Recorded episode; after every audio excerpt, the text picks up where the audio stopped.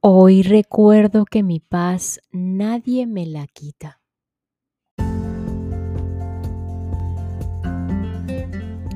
Les confieso que hace un tiempo atrás estaba en la creencia de que mi paz dependía de personas, lugares y cosas.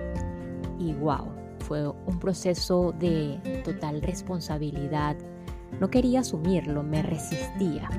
Y finalmente fue y es totalmente liberador ahora el saber que mi paz ese estado de serenidad, de confianza y de fe absoluta, en donde no existe pasado ni futuro, dolor ni muerte, solo depende de mí. Parece loco. Este conocimiento, además de ser poderoso, es totalmente sabio. Sin embargo, es un entrenamiento que sí requiere constancia, porque caemos fácilmente nuevamente en los juicios y el victimismo, en la separación, en el odio, la culpabilidad, en el querer cambiar a los otros, en fin, en una guerra constante o en el aislamiento y en ese aislamiento y huida en búsqueda de esa falsa paz. ¿Y por qué digo falsa paz? Porque esta es la prueba si al estar con personas, en lugares y cosas que no tienen o aparentemente nos quitan la paz, nos alteramos en este, en este sentido, entonces significa que no estamos en la paz que creíamos estar y o tener.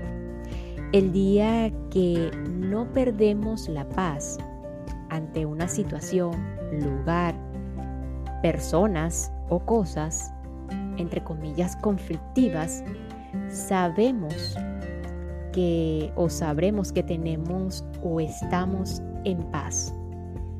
Y lo que considerábamos problema, conflictos con estos, personas, lugares, situaciones y cosas, desaparecerán de nuestras vidas mágicamente.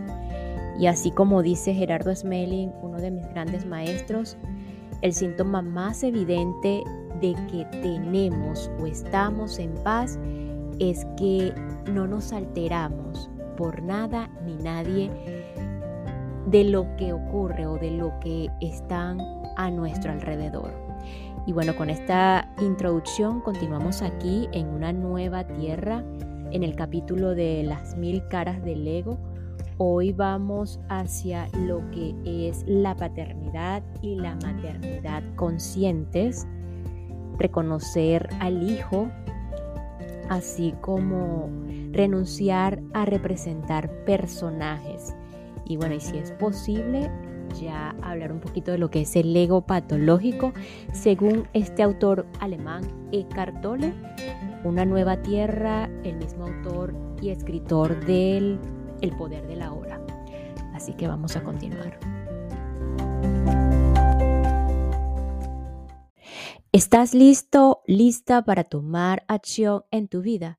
No busques más. Las terapias en línea de Carla Berríos están aquí para transformar la forma en que piensas, sientes y vives. No importa en qué punto te encuentras en tu camino hacia la salud mental, las terapias en línea de Carla Berríos tienen el poder de revolucionar por completo tu bienestar. Aprovechando la conveniencia del mundo digital, ahora puedes acceder a sesiones de terapia que cambiarán tu vida desde la comodidad de tu hogar. A través de las terapias en línea de Carla Berríos puedes desbloquear tu verdadero potencial y embarcarte en un viaje de autodescubrimiento y autosanación. Al abordar las causas fundamentales de cualquier desafío de salud mental, física, psicológica y emocional, adquirirás las herramientas y estrategias para sanar tu mente y prosperar en todas las áreas de tu vida. Es hora de recuperar el control de tu vida y encontrar un bienestar mental físico, psicológico y emocional duradero.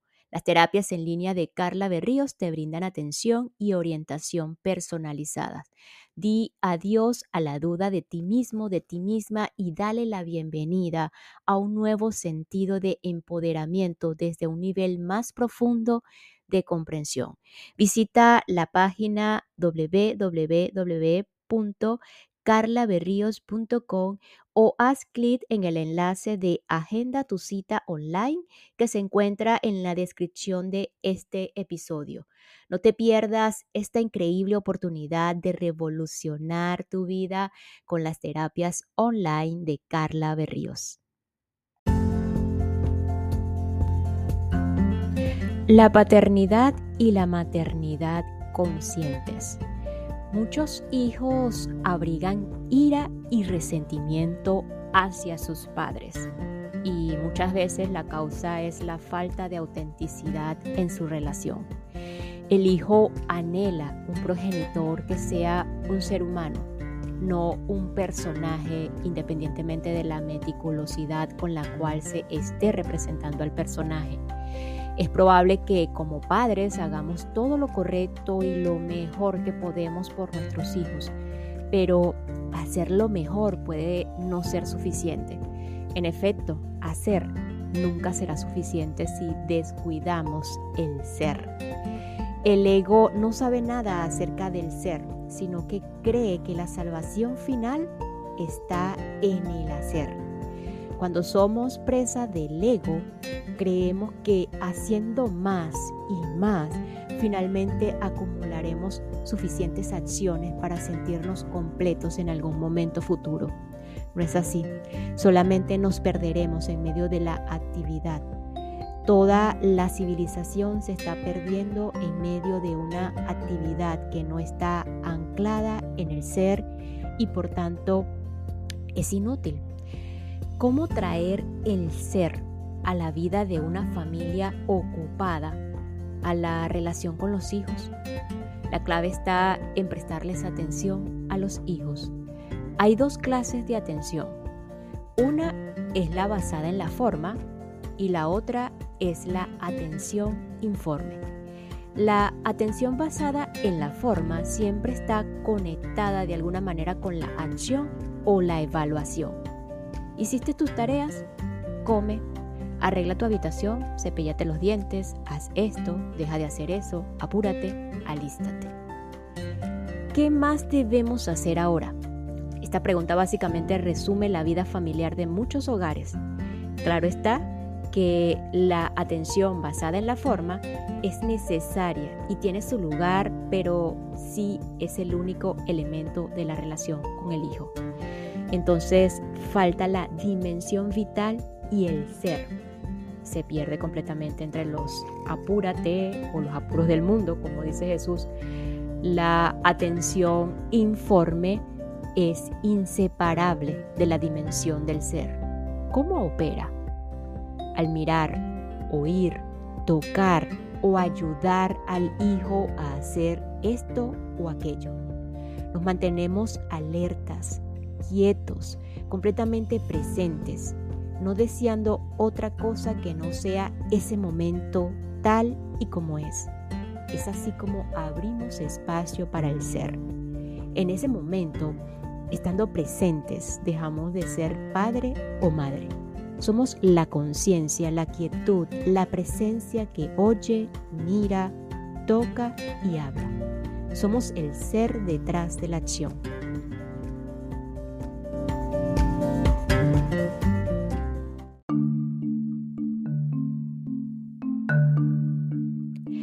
Reconocer al Hijo.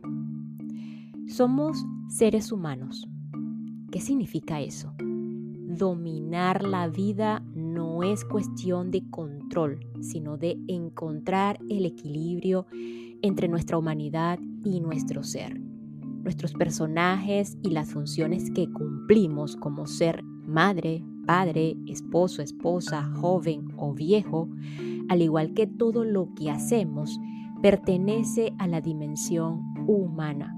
Son cosas que tienen su lugar y a las cuales debemos honrar, pero que no son suficientes para llevar una vida o una relación verdaderamente plena y significativa. Lo humano, por sí solo, nunca es suficiente, independientemente de cuánto nos esforcemos o de todo lo que logremos. Por otro lado, está el ser. Esta dimensión se encuentra en la presencia quieta y alerta de la conciencia misma, la conciencia que somos.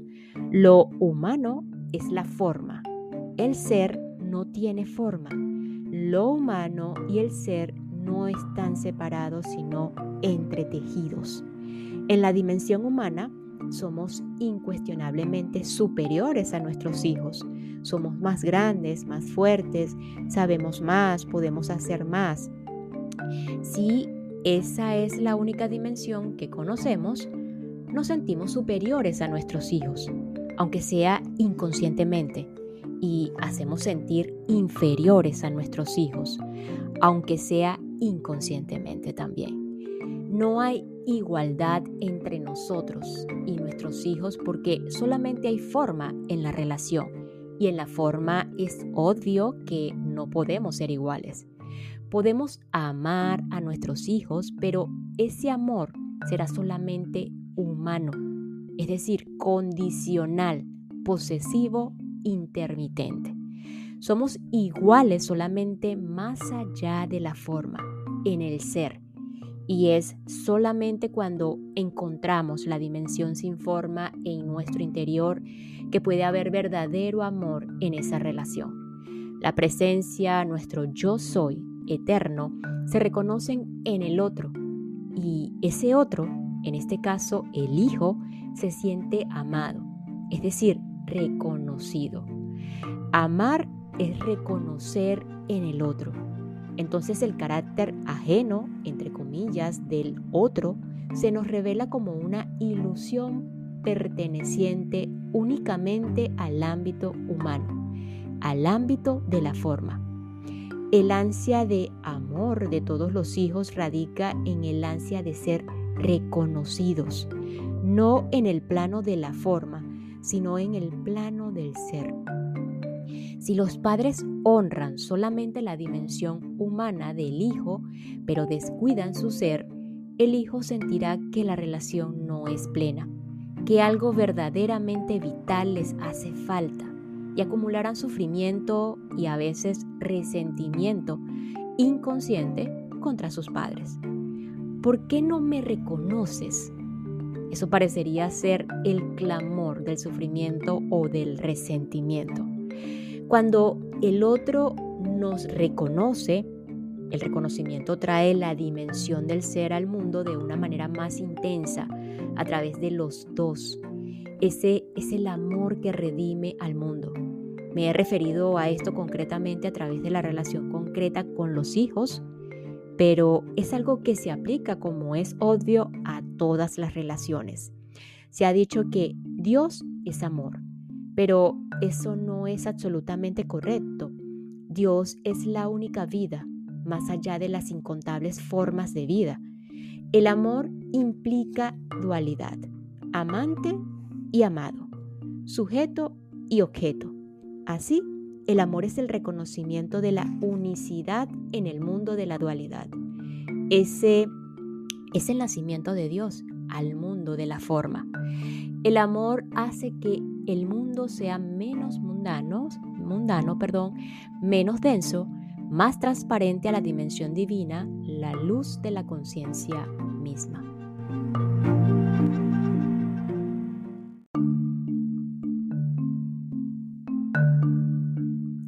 Renunciar a representar personajes.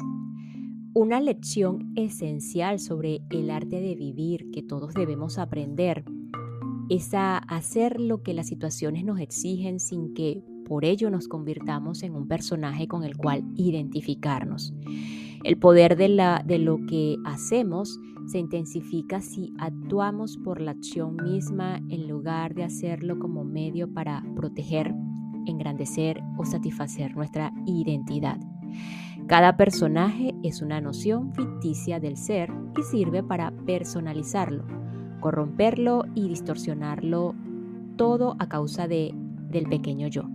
fabricado por la mente y del personaje en cuestión. La mayoría de las personas que ocupan posiciones de poder en este mundo, como los políticos, las, celebridades de la televisión, los líderes de empresa y también los líderes religiosos, se identifican totalmente con su papel, salvo por algunas excepciones notables. Podrán ser personajes VIP, pero no son más que actores inconscientes en el drama del ego un drama que parece supremamente importante pero que en últimas carece de todo propósito. Según las palabras de Chaseberg, en es una historia contada por un tonto, llena de sonido y furia, pero carente de significado. Es sorprendente saber que Shakespeare llegó a esa conclusión sin tener el beneficio de la televisión. Si el drama del ego tiene algún propósito, este es indirecto, crear cada vez más sufrimiento en el planeta, el cual finalmente destruye el ego, pese a ser creado por él. Es el fuego en el cual se consume a sí mismo el ego. En un mundo lleno de personajes que representan un drama, las pocas personas que no proyectan una imagen fabricada por la mente, y las hay incluso en la televisión, los medios y el mundo de los negocios, sino que funcionan desde la esencia profunda de su ser, que no aparentan ser más de lo que son, sino que son ellas mismas. Se destacan como personas notables y son las únicas que logran dejar una verdadera huella en este mundo. Son las portadoras de la nueva conciencia. Imprimen gran poder a todo lo que hacen porque están en armonía con el propósito del todo. Sin embargo, su influencia va mucho más allá de lo que hacen, mucho más allá de su función. Su simple presencia sencilla, natural, discreta, ejerce un efecto de transformación sobre todas las personas con quienes entran en contacto. Cuando no representamos papeles, no hay ego en lo que hacemos, no hay un propósito oculto, protegernos o fortalecernos. El resultado es que nuestros actos ejercen un poder mucho mayor. Nos concentramos totalmente en la situación. Somos uno con ella. No tratamos de ser alguien en particular. Cuando somos totalmente nosotros mismos, nuestros actos son más poderosos y eficaces, pero no debemos esforzarnos por ser nosotros mismos. Ese es otro papel se llama mi natural y espontáneo. Tan pronto como nos esforzamos por ser esto o aquello, asumimos un personaje. El consejo de sé tú mismo es bueno, pero también puede ser engañoso. La mente intervendrá para decir, veamos, ¿cómo puedo ser yo mismo? Entonces la mente desarrolla algún tipo de estrategia de cómo ser yo mismo, otro personaje. En realidad, la pregunta de ¿cómo puedo ser yo mismo? es incorrecta. Implica que debemos hacer algo para ser nosotros mismos, pero el cómo no es válido porque ya somos nosotros mismos. Debemos dejar de añadir carga a lo que ya somos. Pero no sé quién soy, no sé lo que significa ser yo mismo cuando logramos sentirnos totalmente a gusto con el hecho de no saber quiénes somos, entonces lo que queda es lo que somos, el ser detrás del humano, un campo de potencialidad pura en lugar de algo ya definido. Decídase a renunciar a definirse ante usted mismo y ante los demás. No parecerá o no perecerá, perdón, vivirá. Y no se preocupe por la manera como los demás lo definen. Cuando lo definen, ellos se limitan, de manera que ese es el problema de ellos. Cuando se relacione con la gente, no asuma principalmente un papel o un personaje, sea solamente un campo de presencia consciente. ¿Por qué el ego representa personajes? A causa de un supuesto sin examinar, de un error fundamental, de un pensamiento inconsciente. Ese pensamiento es no soy suficiente. No soy suficiente. por eso representamos personajes. De allí se desprenden otros pensamientos inconscientes. Debo representar un papel a fin de obtener lo que necesito para estar completo. Debo conseguir más a fin de poder ser más. Pero es imposible ser más de lo que somos porque detrás de nuestra forma física y psicológica somos uno con la vida misma, uno con el ser. En la forma siempre hay seres inferiores y superiores a alguien. En esencia, no somos ni inferiores ni superiores a nadie. El verdadero amor propio y la verdadera humildad son producto de ese reconocimiento. A los ojos del ego, el amor propio y la humildad son contradictorios, pero en verdad son la misma cosa.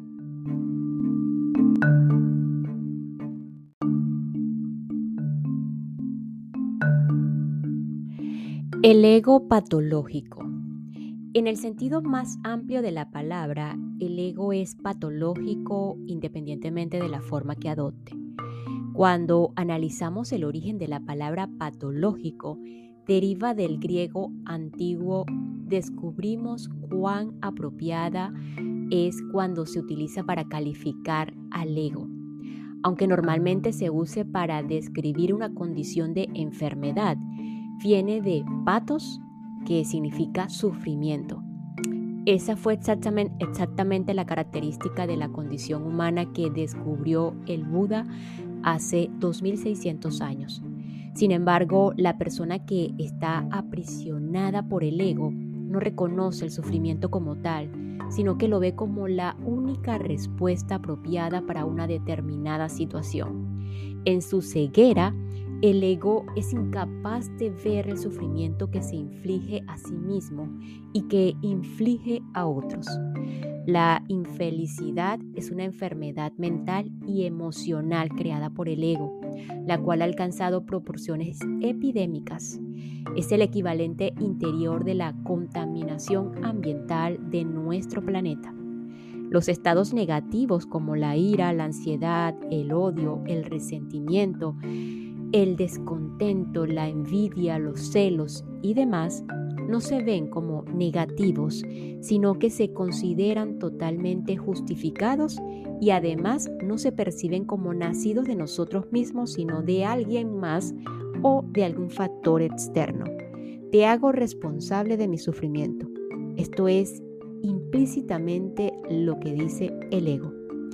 El ego no puede distinguir entre una situación y la interpretación o la reacción frente a ella. Podríamos decir, qué día más espantoso, sin darnos cuenta de que lo que de lo espantoso, de lo que de que lo espantoso no está en el frío, ni en el invierno, ni en la lluvia, ni en cualquiera que sea la situación. Ellos son lo que son, la espantosa es nuestra reacción, nuestra resistencia interior y la emoción creada por esa resistencia. Shakespeare dijo, nada es bueno ni malo, solamente lo que pensamos confiere esa calidad. Además, el ego suele equivocarse al considerar que el sufrimiento o la negatividad le producen placer porque se fortalece a través de ellos hasta cierto punto. Por ejemplo, la ira o el resentimiento fortalecen enormemente al ego porque intensifican la sensación de separación, enfatiza lo ajeno de los demás y crea una fortaleza aparentemente inexpugnable de virtud, entre comillas, aparente. Si pudiéramos observar los cambios fisiológicos que se producen en el cuerpo cuando estamos poseídos por esos estados negativos, los efectos adversos que tienen sobre el funcionamiento del corazón y los sistemas digestivo e inmune o, y un sinnúmero de funciones corporales, veríamos con toda claridad que esos estados son ciertamente patológicos y que son formas de sufrimiento y no de placer. Cuando vivimos en un estado negativo, hay algo en nosotros que ansía la negatividad, que siente placer en ella o cree que puede ayudarnos a conseguir lo que necesitábamos o necesitamos en este instante. De otra manera, ¿quién querría aferrarse a la negatividad, a ser desgraciados a los demás, junto consigo mismo y provocar enfermedades físicas? Por consiguiente, cada vez que hay negatividad en nosotros y logramos detectar en ese momento que hay algo que goza con esa negatividad o cree que tiene un propósito útil, tomamos conciencia del ego directamente. Tan pronto como eso sucede, la identidad pasa del ego a la conciencia. Y eso significa que el ego se empequeñece mientras que la conciencia se agranda.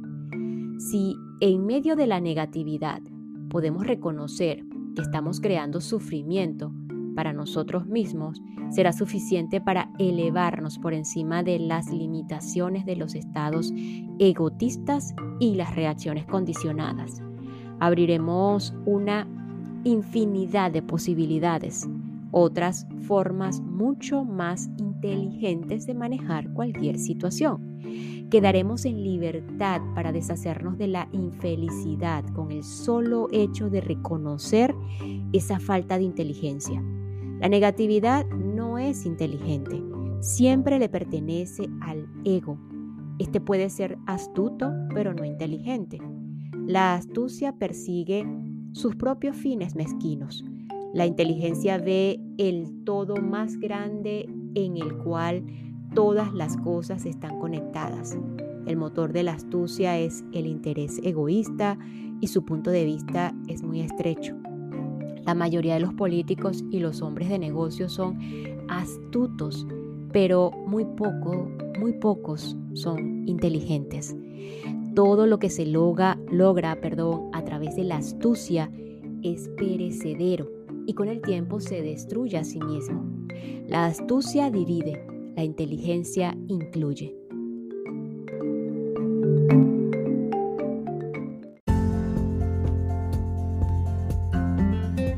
Y me despido con lo siguiente, palabras de Shakespeare. Nada es bueno ni malo, solamente lo que pensamos confiere esa calidad. Nos escuchamos en el próximo episodio para continuar con una nueva tierra, un despertar al propósito de tu vida de el autor Eckhart Tolle. Gracias, gracias, gracias.